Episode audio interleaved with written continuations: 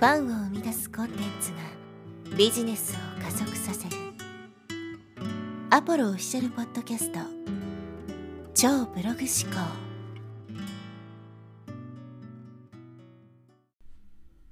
はい、えー、こんにちは、アポロです。今日はですね、〇〇といえば〇〇という話をしていきます。まあ、これ聞いたときにですね、おそらく、まあ、〇〇さんといえば〇〇という専門家だよね、みたいな。まあ、そういう認知の話かなと思った人もいるかと思うんですけど、まあ、今回はそういう話ではないですね。まあ、個人起業家が活動していくときにですね、えー、〇〇といえば〇〇さんみたいな、そういう認知を進めていくために、まあ、ポジショニングとかね、そういったことが重要になってくるっていうのはもうおそらくご存知だと思うんですけど、今回はそういう自分のポジショニングとか、そういう話ではなくてですね、まあ、こうマーケティングの過程における、まあ、商品販売へのプロセスについてちょっとね、考えてみたいと思います。で、まあ、えー、どういう形でですね、情報発信をしていくのかっていうのはですね、あの、目的に応じて変えていく必要があるんですけど、まあ、よく例えば USP とか差別化とかね、強みとかを出していきましょうっていうふうに言われるんですけど、それが刺さるのは、比較検討の段階のステージにいるお客さんには刺さるんですね。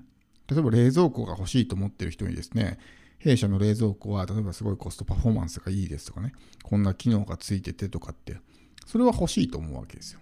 でも別に冷蔵庫欲しいなって思ってない人に、ね、うちのこの冷蔵庫のスペックがすごい良くてとかって言っても多分買わないじゃないですか。それで買おうってなる人はいないので。なので、こう、強みとか USP とか差別化とかっていうのはかなりもう後の段階なんですね。もう購入しようかなって考えている比較検討のステージにいる人に向けた発信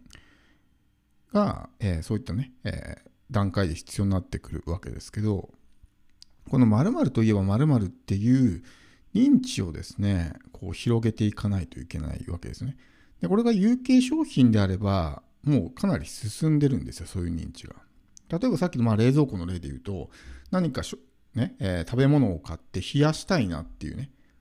ふうに思ってる人が、まず最初に何を考えるかって、冷蔵庫買いに行こうと思うじゃないですか。で、自宅から会社までの通勤がすごい不便だと。ね、乗り換えも何回もしないといけないし、なんかもっと楽に移動できる方法ないかなって思ったら、思いつくのは、まあ、車買うか、バイク買うか、まあ、自転車買うかみたいな。そういうのが思いつきますね。だから自分が抱えている問題に対して、それの解決策のな選択肢の中に出てくるのかってことですよ。例えば、お金稼ぎたいなって思った時に、そのお金稼ぐといえばこれっていうものの認知がまだこうはっきりしてないと思うんですね。選択肢があるにしても無数にありすぎるわけですよ。転売とか FX とかね。まあそれこそ、えー、コーチングとかもそうだし、まあブログアフィリエイトもそうだし、まあコンテンツ販売もそうだし、大量にあるわけですよね。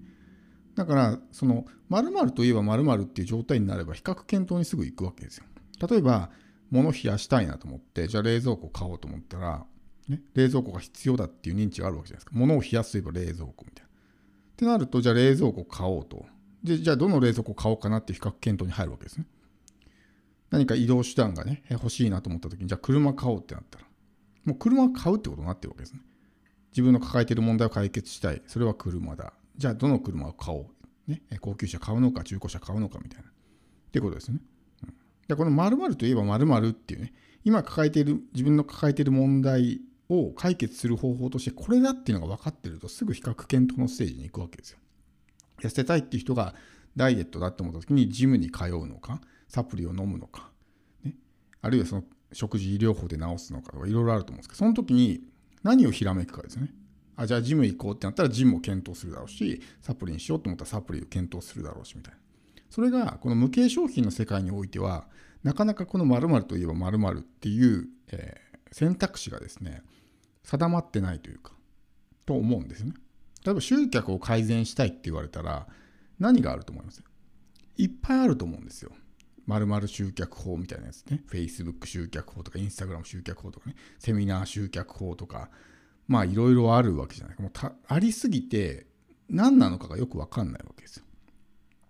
だからそもそもその比較検討のステージにすら入らない。自分の商品の有用性を伝えてもですね、例えば集客に困っている人、自分がインスタグラム集客売りたいけど、ね、集客に困っている人が、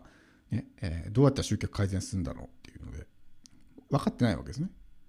で、じゃあ YouTube やれば集客改善するんかなと思ったら、YouTube の商品を買いに行くわけじゃないですか。でもそこでもし集客改善したいってなって、あ、インスタグラムがね、集客を改善してくれるんだっていう認知が進んでいれば、あじゃあインスタグラム集客法のね、えー、いい商品探そうってなるわけですね。だから、この自分の売りたい商品がどれだけその〇〇といえば〇〇という、ま、連想の認知が進んでいるのかってことです。例えばブログアフィリエイトとかってあると思うんですけど、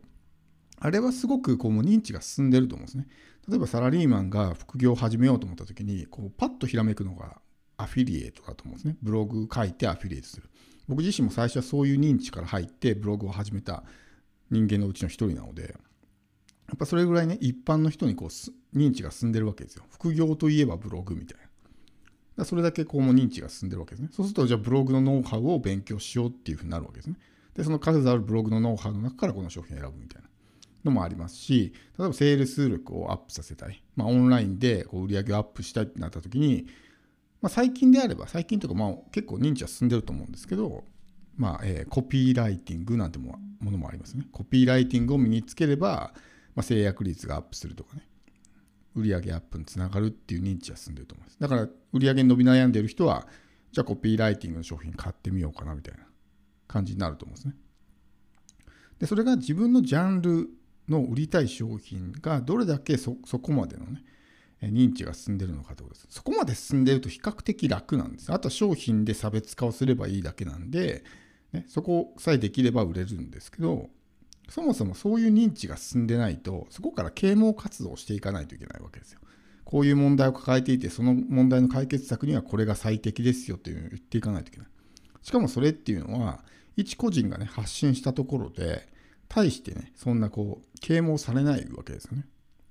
やっぱりこう、影響力の強いインフルエンサーとかね、そういう人たちが、こういう問題に対してはこれがいいですよって発信することによってそうなんだっていうふうにね、思うわけです。さっきのコピーライティングなんかもそうだと思うんですけど、まあ、そのある程度成功した人たちがですね、コピーライティングは世界最強のスキルだみたいな発信をし続けた結果、コピーライティングさえ身につければ、どんなものでも売れるんだって信じ込む人が大量に増えたわけですね。まさにそれはそういうことですよ。ある程度影響力のある人間がそういうふうに発信すると、それが真実なんだと思い込んで、えー、まあそういう連想が生まれるわけですね。だから、まあ、もちろん自分自身でもですね、こう、そういう啓蒙活動はしていく必要はあるんですけど、それって本当に地道な作業で、なんね、えー、本当に2、3回発信したぐらいでは全然相手のそういう価値観っていうのは変わらないし、ね、〇〇といえば〇〇っていう認知も進まないので、本当に根気強く何回も何回もね、何年もかけてやっていくっていう、こう、まあ、スタンスでやっていかないとなかなかね、結びつかない。で、そこの認知がうまく結びつけば、比較的楽だと思うんですね。その部分の認知の発信はしていかなくてもいいわけなんで。〇〇といえば〇〇ってもう状態ができてるので、あとは楽じゃないですか。自分の商品をアピールしたりとかっていうところでいいんですけど、そもそも自分は必要とされてないよっていうところだと、そこをまず教育していかないといけない。コンサルを売りたいのに、相手がね、自分の売り上げが伸び悩んでいるのは、単純にスキルが足りないからだとかね、もっと集客のノウハウを身につけないといけないと思ってたら、パッとコンサルは思いつかないと思うんですよ。でもその根本のボトルネックの部分は実は全然行動できてないとかね、具体的に何をどうすればいいのか分かんないみたいな。それが本当にボトルネックになってるのに、そこに気づけない。でも、売上アップイコールコンサルティングを、まあ、つけることだっていう風な認知が進んでないから、じゃあコンサル買おうってならないわけです。だコンサルティングなんかも、こういう、どんどんどんどんそういう認知が進んでいけば、こう、やってもやってもうまくいかない人、じゃあどうやったら改善できるだだってなった時に本を読むとか、ねえー、セミナーに参加するとかっていう選択肢ではなくもうマンツーマンでびっちり、ね、手取り足取り指導してくれるそういう、まあえー、アドバイザーをつけることだっていう認知が進めばコンサルティングなんかも売りやすくなるんですね。今はまだそういう認知になってないと思うんです。まだまだね、えー、こう自分で勉強すればなんとかなるんだって思ってる人が大量にいるので、それではなかなかね、えー、必要だと思ってない、イコールになってないわけですよ。この今の自分の状況を改善する方法、イコールコンサルティングだっていうふうになってないから、なかなか売れない。そこをまずはこう教育していかないといけないんで、それがめちゃくちゃ大変なんですよね。っていうところがあるので、えー、まあ、この〇〇といえば〇〇という認知。ここさえクリアできれば、あとは比較的楽なのかなっていうふうに思います